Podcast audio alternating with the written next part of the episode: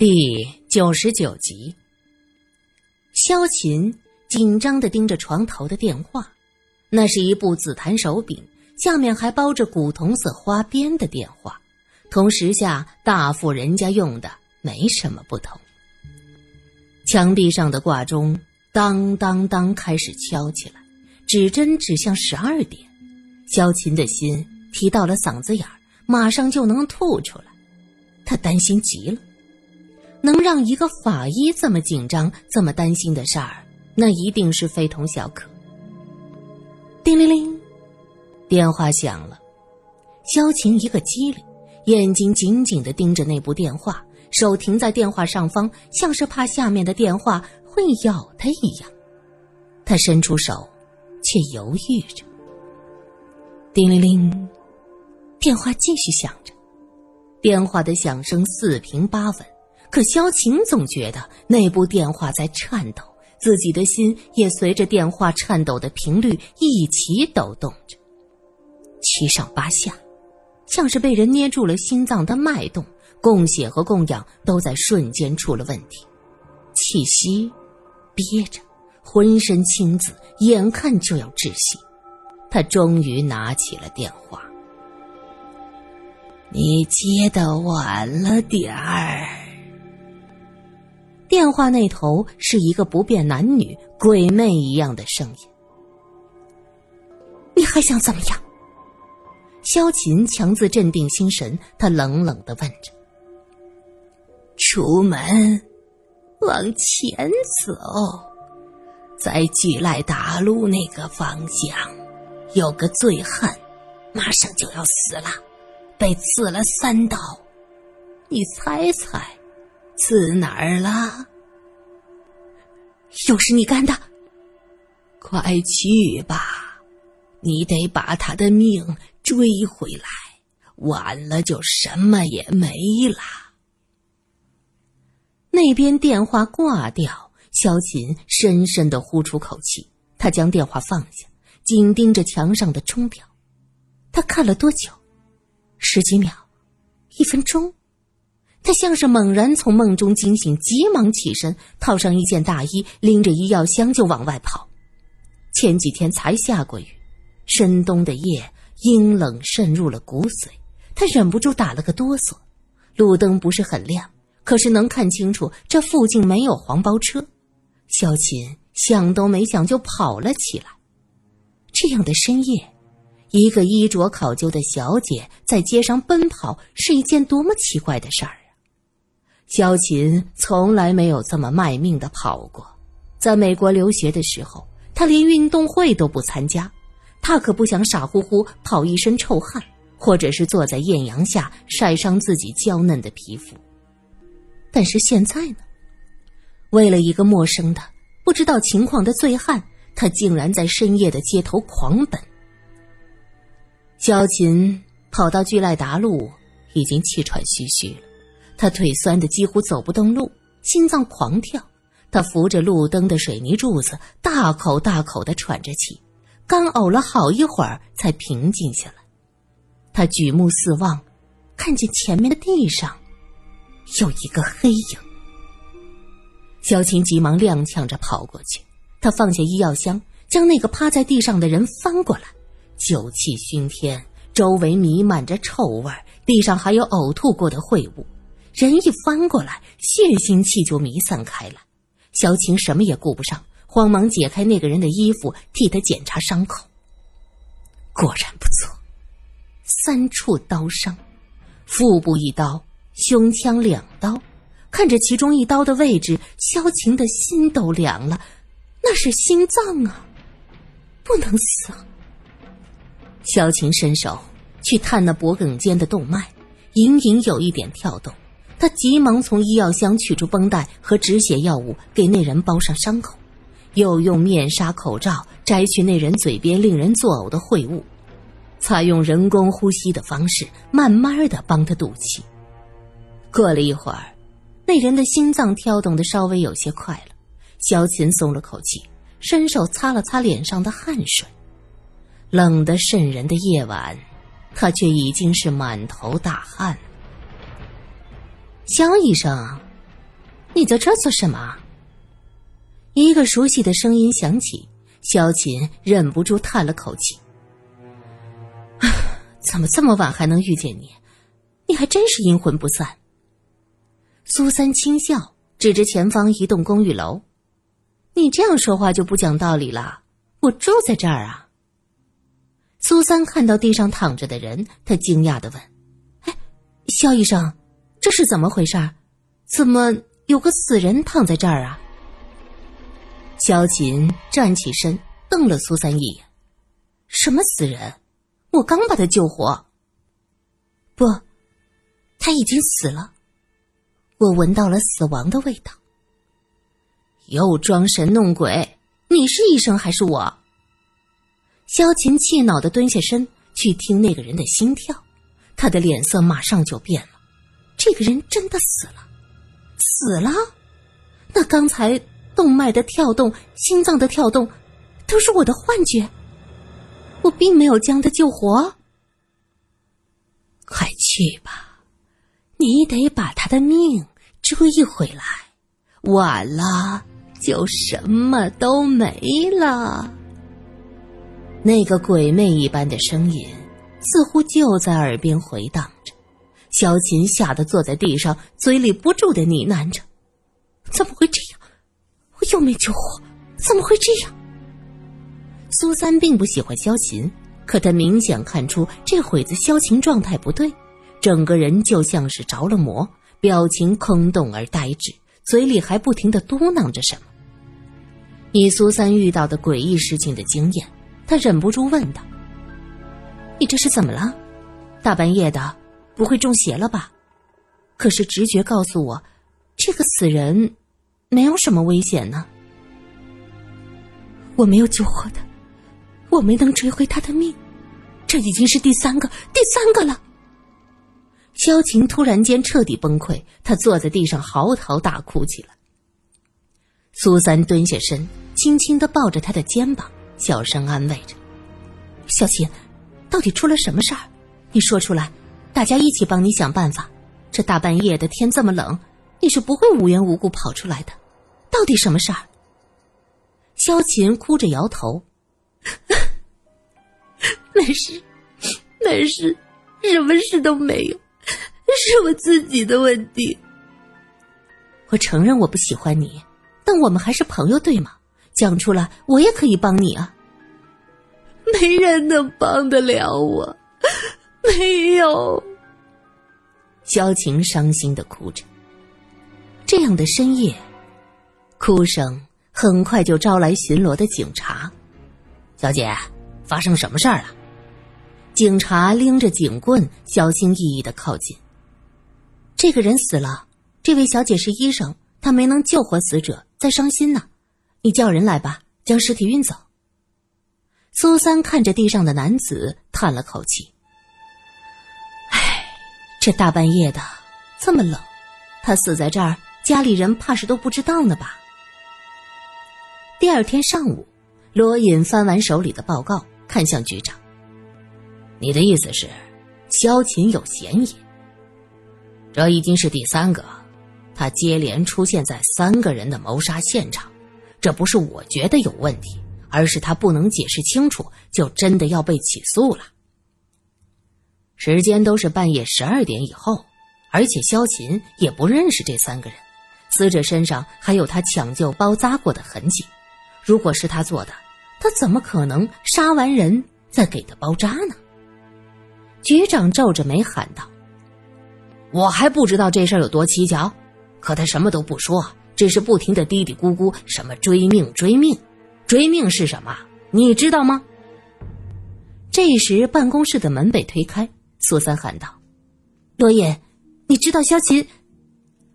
他看到局长站在这儿，连忙停住了话头。尴尬的笑笑，局长好，啊，苏小姐，听说昨天晚上你是第一发现的？是啊，肖医生昨天在我家附近出现，我在楼上看到下面有异常，就特意跑出来看看。局长，苏三见局长脸色不好，他试探的问：“您不会怀疑萧琴杀人吧？啊，一个医生，精神出了问题的话，半夜跑到路上杀人也是有可能的。头儿，不好了，肖医生买了去苏州的火车票，他要跑。苗一兴冲冲的进来，事情还没调查清楚，他怎么可能跑掉？罗隐，这件事情影响很不好，你要马上将萧晴给我抓回来。局长大手一挥，快去，晚了人就真跑了。萧琴拎着个箱子，急匆匆的下楼，刚要招手叫黄包车，一辆黑色奥斯汀就在他身边停下。萧琴想都不想，拔腿就跑。罗隐急忙下车喊着：“萧琴，你能跑到哪儿去？”萧琴跑了几步，箱子太沉，他踉踉跄跄的几乎跌倒。他扔掉箱子，蹲在地上抱着头大哭起来。苏三将手帕递给他，却被他一把打掉。“不要你假惺惺。”“好啊，那你随便哭，像疯婆子一样，反正大街上的人都围着你看。”苏三冷笑。萧琴一把抢过帕子，站起身，狠狠地擦着眼泪，还擤了一把鼻涕。苏三咧咧嘴，心道：“我就不该心疼你。”你想去哪儿？罗隐拎起他的箱子，当街就要打开检查。苏三瞪了他一眼：“女士的箱子，你怎么能随便开？这都是我的衣服用品，我只是回家，我只想回家而已。”萧琴的确是苏州人，可他是三起案件的嫌疑人，这时候回家就很不对头了。你是嫌犯，目前哪儿都不能去。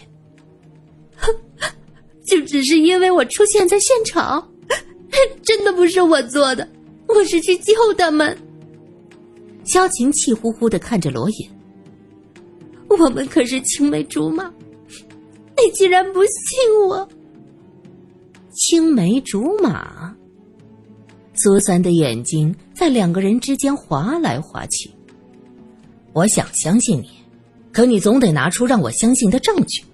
无缘无故的，你怎么就能知道有人被捅伤倒在大街上？你也能预知？别忘了，刚抓个号称预知的白小姐是个杀人犯。罗隐说话毫不客气。你说我是杀人犯？萧琴气恼的一跺脚。罗隐，你，萧法医，我是不相信你会杀人的，你还是将这件事情原原本本的说出来吧。苏三在一边劝说着。苏小姐，你真的相信我没杀人？萧琴万分惊喜，他想不到苏三竟然倾向于相信自己。是啊。你虽然为人刻薄刁钻，可不是疯子。为什么大半夜的会去杀那些和你素不相识的人呢？哼，好吧，虽然你这话说的难听，不过我接受你递出的橄榄枝。萧琴耸耸肩，洛言，我说出来你一定不信。三个人坐回到汽车里，萧琴。开始讲述自己遇到的诡异的事儿。这件事情要从一周前说起。那天晚上十二点，我接到一个奇怪的电话，电话那边的人声音很诡异，分不出男女。那个人说，在我家楼下左边走上两百米的巷子口，有个人马上要死了，我必须赶过去才能救他的命。他用了一个词。叫追命。他说我是去追命，我半信半疑的跑出去，果然发现一个人倒在那儿。第二次，就是大前天的晚上十二点，那个电话又过来，那人说一个舞女酒精中毒，我按照他说的地址赶过去，那个人已经死了，是被自己的呕吐物堵住气管憋死的。接下来的事情你们都知道了。是你第一次遇到了巡警，还做了笔录；第二次你跑了，却被人看到了背影。这两个案子都送到我那儿了，我正想找你来问清楚，你又卷进了第三起事件。这也太奇怪了，肖法医，你有没有得罪什么人？苏三也觉得这事儿实在是匪夷所思，也许是仇人报复。我每天面对的都是活人和病人，剩下的大部分都是死人。我的生活单纯无比，除了医院就是法医室。我实在是想不起来自己得罪过谁啊。萧琴摇摇头，他不知道到底是为什么。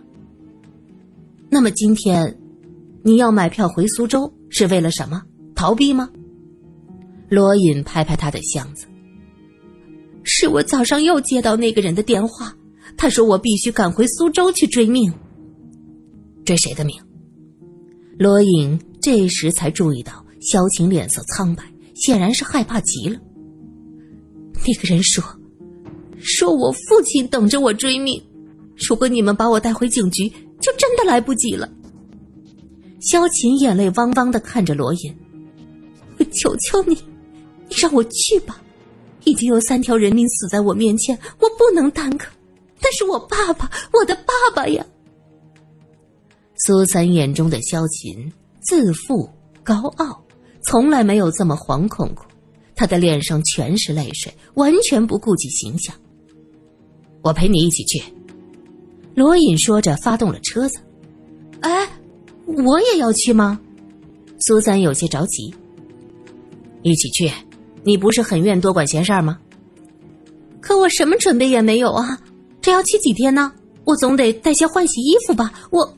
当然了，再说我全包了。罗隐把话说到这儿，苏三只能安静下来。